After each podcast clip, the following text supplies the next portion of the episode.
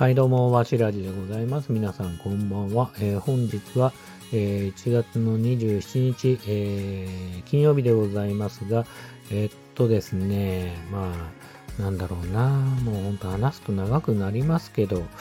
やっぱね、お金より僕は幸せな人生があるんじゃないかなっていうふうにね、思ってますというお話をね、したいなっていうふうに思っております。えーどっから話しますかね。本当に壮大な話ですよね、これってね。まあ本当に、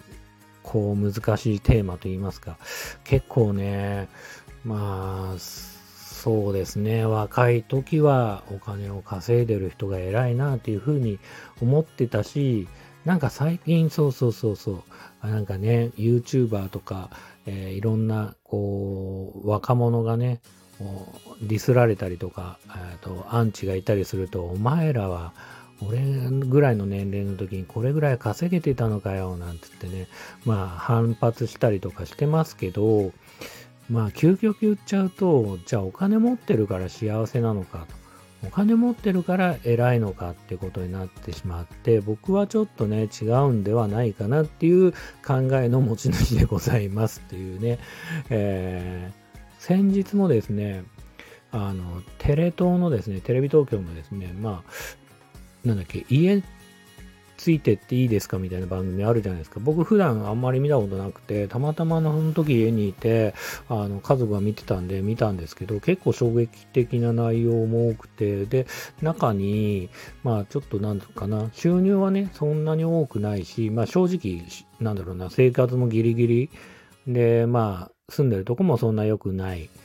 けど、で、奥さんと子供とは別れて一人暮らししてる60手前だったのかなぐらいのおじさんで、ただね、なんか全国、まあ、ヤクルトスワローズっていうね、野球チームの大ファンで、全国、その応援に駆けつけたりとかしてるっていうおじさんをね、えーまあ、放送してたんですけど、やっぱりね、こう僕、まあどう、まあいろんな人がね、いろいろ考えるというか、まあ思うことあるかもしれないですけど、僕から見ると、まあ好きなことに熱中できて、えー楽しく、まあ仲間がいたり、同じね、趣味のね、仲間がいたり、えーまあね、家族とは別れたみたいですけど、その分、まあ、えー誰かからね、いや、あの、そんなの行くな、行かないで、なんて言われないようなね、シチュエーションというか、まあ、えー状況というか環境にいて、まあね、幸せ、幸せそうではあるんですよ。なんでね、なんかそういうのも全然ね、僕は羨ましいなと思うし、やっぱ一人暮らしの良さとして、えっ、と、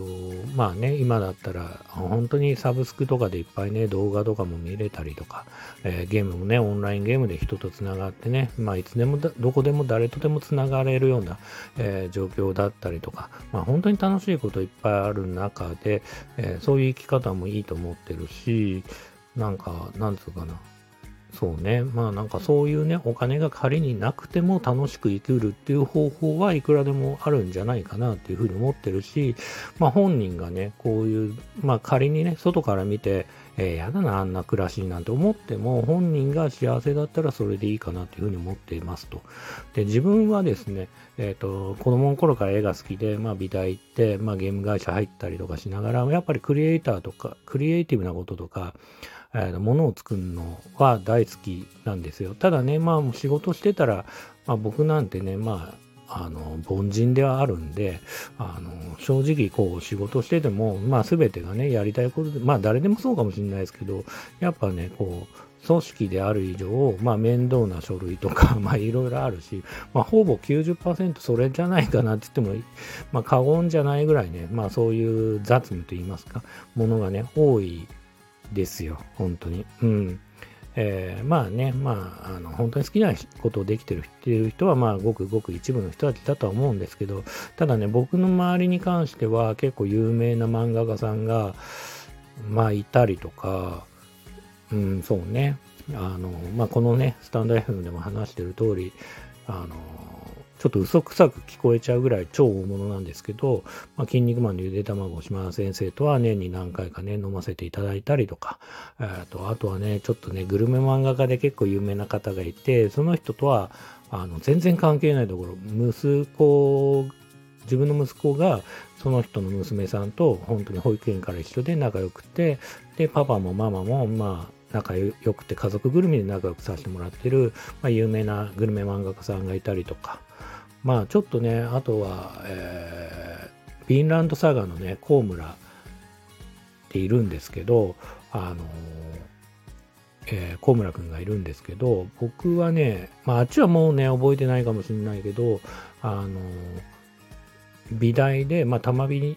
でね、えー、と同じアトリエで1年生の時に一緒にいて、まあ、高村君は、まあ、1年生の時にね、漫画家になるって言って辞めちゃったんですけど、その後、あの大成功して、NHK でね、アニメ化したりとか、もう本当に有名な漫画家になってしまって、まあね、僕のことなんで覚えてないかもしれないけど、僕が言いたいのは、こう、まあ、身近にもね、こう、有名で、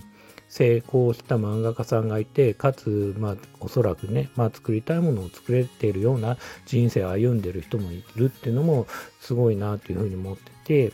で、あとはね、知り合いにまあ写真家さんとかもいて、まあ写真集出したり、個展開いたり、まあ写真集だけじゃなくて写真とともに文章のね、本があったりとか、えー、する愛さんっているんですけど、愛さんに関しては、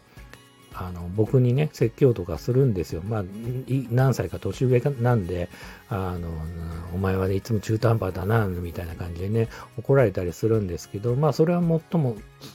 最もだなと思ってて僕はあまり基本的には覚悟が足りない人なんでまあサラリーマンのマナーだし、会社員だしね。うん。ただね、その人、すごい、その、さっき言った通り、お金と幸せのバランスっていうのはすごく難しいなと思ってるのは、その人はその人で、でもお前はいっぱいお金いっぱいお金もらってんだろう、みたいな感じで、なんかちょっと羨ましそうなんですよね、僕のことをね。で、多分その、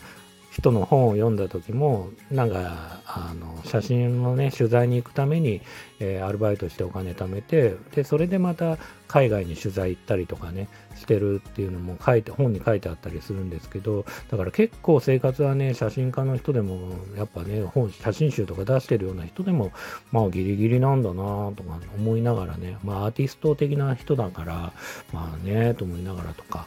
うん。で漫画家さんあとはねこうあそう僕が子供の頃大好きだった漫画家さんでうん、まあ、あえて名前は言わないですけど、ただね、今はちょっとアルバイトとかもしながら漫画を描いてる、もう50歳ぐらいなん、もう50いくつなのかな、55ぐらいなのかな、なる人がいるんですけど、あのまあね、多分収入で言えば僕の方が多いとは思うんですけど、それでもね、僕すごいそういう人が羨ましいっていうか、えっ、と、幸せそうだなと思うことがあって、えっ、ー、と、やっぱりファンに囲まれて、僕はあなたの漫画に影響を受けましたなんて言われながらお酒飲むって、めちゃくちゃ最高じゃないかなと思ってて、一般人の人って、あのそんなこと言われないじゃないですか。普通に会社員してて、あ私はあなたにね、めちゃくちゃ影響されて、なんか、あなたの作品大好きですなんて言いながら、ああ、そうか、そうかなんて言いながら、まあ、お酒飲むなんてそうそうないですよ。まあ、後輩とかがね、仮にね、誰々、まあね、加藤さんのこと尊敬してますなんて言っても、なんつうかな、ちょっとレベルが違うというか、うん、後輩もね、言わされてるからあるんだろうしね。うん、そんなこともあって、だから、なんつうかな、まあね、まあ仮に今そうやって、まあアルバイトしながら、今なお漫画描いてる漫画家のね、先生とかもいな、いながらね、こう、僕から見るとそういう人って、うん、幸せだろうし、僕もね、まあいつかね、まあ、何かね、発表して、こう、あなたの作品にね、影響されて、作品大好きですよ、なんて言われながらね、お酒飲んでみたいななんて思いますよね。うん。なんかね、二十歳、20代の時は、なんかやっぱり収入がたくさんあった人の方が、なんか幸せっていうか、偉いん、なんか自分の方が偉いんだぞみたいな感覚は確かに僕もあって、えっと、そうね、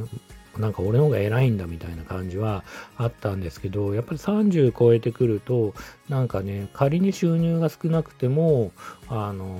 好きなことをやって生きてる人とか、なんかそういう人に憧れるというか、うん、感じはすごく僕は最近は特にね、思うようにはなってますね。かっこいいなとも思うしね、生き方がね。うんただね、これね、すごく矛盾があって、僕的には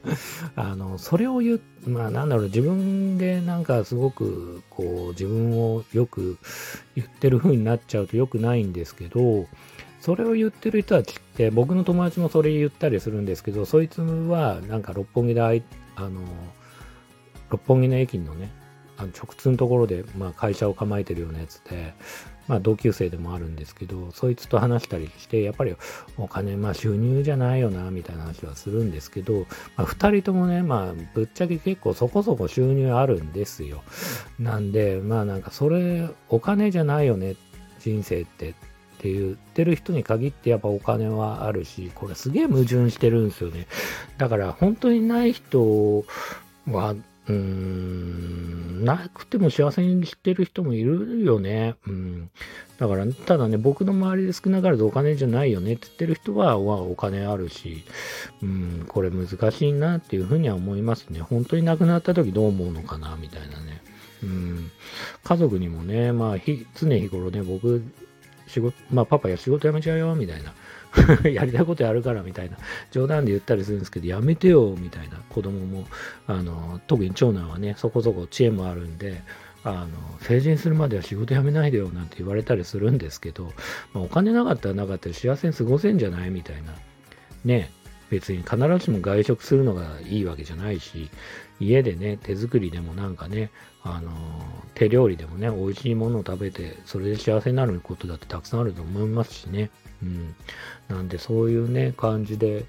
うん、まあね、うん、このテーマはちょっともう少し煮詰めて話した方が良さそうですね。今日は本当にダラダラといろいろと話しちゃいましたけど、僕はね、個人的には、うーん、お金よりも幸せな人生あるんじゃない、お金がなくても幸せに過ごせるね、人生はあるんじゃないかなって思っているっていう今日この頃でございます。というわけで、えー、今日の独り言と言いますか、えー、雑談はこれ、こんな感じにしたいと思います。えー、最後までね、お聴きくださった方々ありがとうございます。それではまたおやすみなさい。